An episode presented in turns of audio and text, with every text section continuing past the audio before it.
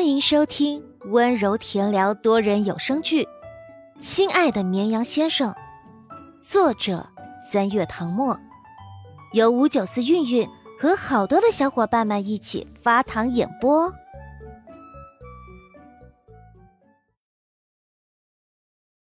第六十八章，你后天晚上有没有空？接下来的时光，陆眠过得很轻松。远在英国的舅舅知道他考完试放假了，特意打来电话邀请他过去度假，还说表妹也很想他。陆眠拒绝了他的邀请，他有自己的计划。放假后的一个星期，他补完了之前想看的电影，还看了一场话剧。他打算等过完十八岁生日去把驾照考了。陆英每次看到他背着包从外面回来，都羡慕的想哭，一边擦拭眼角不存在的泪水，一边低头做题。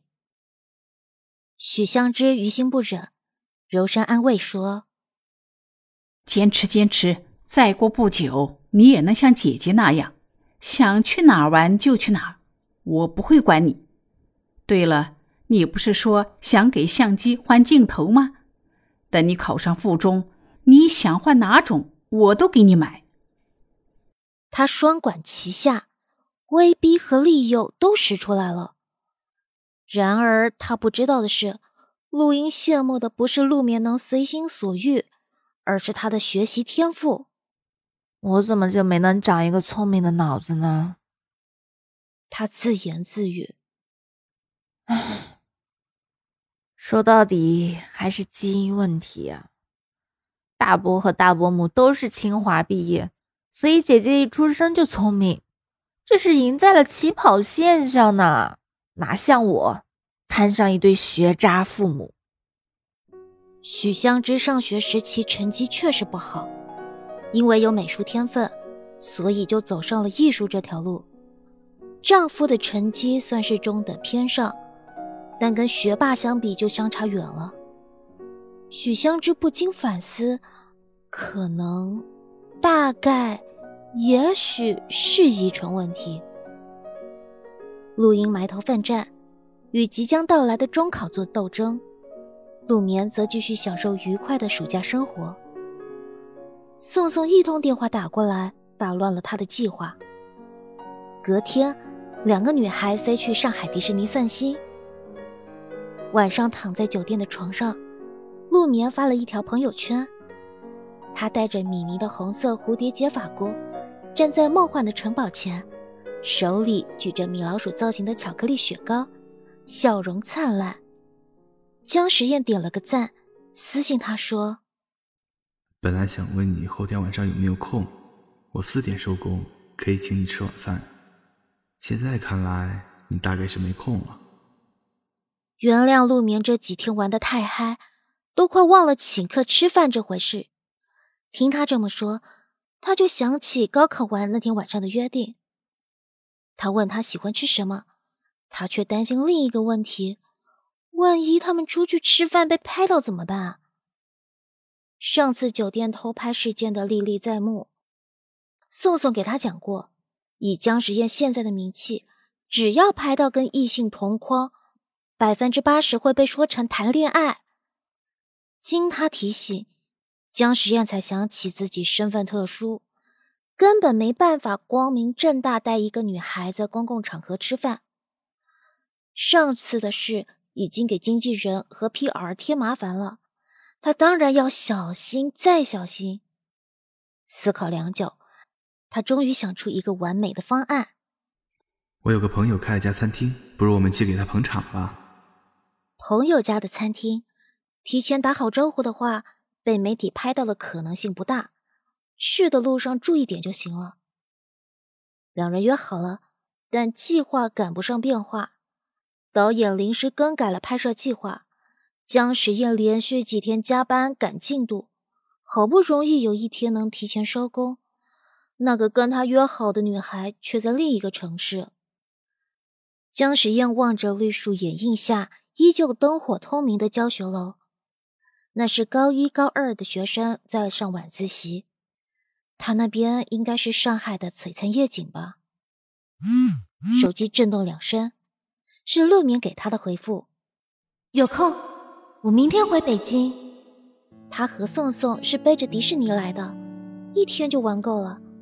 朋友圈发的照片里，别看他笑颜如花，其实累得骨头都快散架了，连晚上精彩的烟花表演都不想看。江时宴发那条消息的时候，就做好了被拒绝的准备。他知道他没时间，却不曾想迎来这样的惊喜。他明天就回北京，那也就是说，他能如期赴约。房间里忽然传来一声惊呼，陆眠疑惑抬头，看见宋宋光着脚丫坐在落地窗前的地板上。面前的茶几摆着肯德基全家桶和冰可乐，他一边吃一边看向窗外，脚丫子一晃一晃，好不惬意。他跟父母沟通过，解开了心结，脸上重新有了笑容。宋宋手里举着一块炸鸡翅，朝陆眠招手：“快过来看烟花。”这家酒店离迪士尼不远，虽然他们错过了现场的烟花表演。隔着玻璃窗看也是别有一番滋味。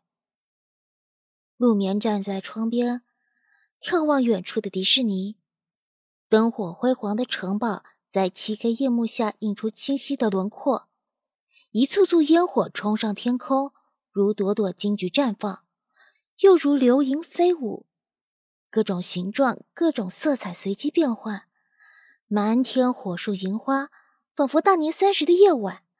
当真是一场视觉盛宴。他看了许久，想起还在跟姜时宴聊天，随手拍了一张窗外的烟花发给他。迪士尼的烟花表演，可惜我没有在现场观看，不然拍出来的一定比这个更美。你就将就看一下吧。姜时宴喝完那杯红酒，靠在床头准备睡觉，收到他的消息，点开一看。果然，跟他想象中一样，他那边是上海的繁华夜景。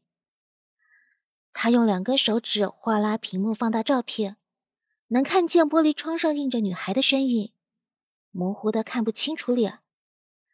江时宴笑了笑，回复：“很美。”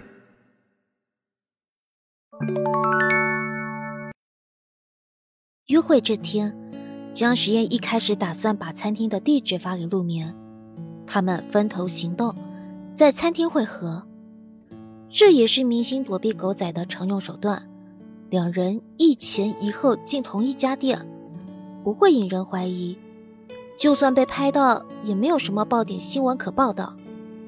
但转念一想，他主动请客吃饭，让人家小女孩自己打车过去，显得太不绅士了。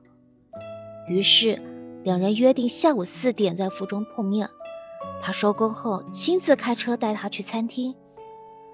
话是这么说，但陆明四点到达学校，却没有看到江时宴。他给他发了一条消息，也没有人回，猜想他可能还没有收工。他犹豫三秒，准备进去看看。让人意想不到的是，他居然被门卫拦住了。陆眠望着校门口巍峨的雄狮石雕，以及头顶的金字招牌，陷入了沉默。当初在毕业典礼上，校长亲口说过：“学校的大门永远为你们敞开。”这才离开学校几天，大门就不再为他敞开了。陆眠软磨硬泡，最后在门卫的要求下写了一个登记，说自己是高三毕业生。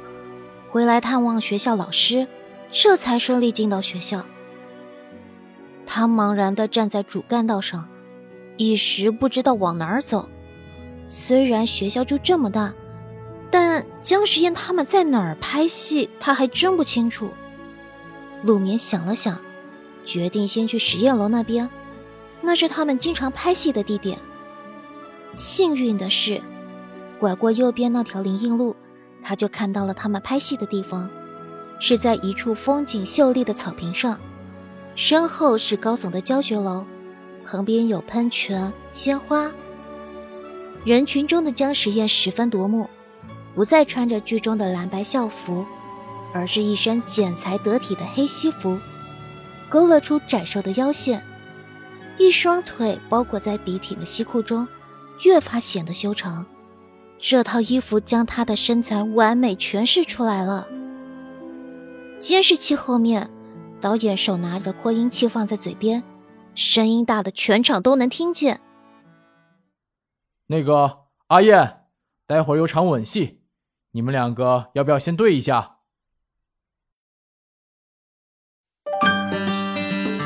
本集结束，请继续收听下一集。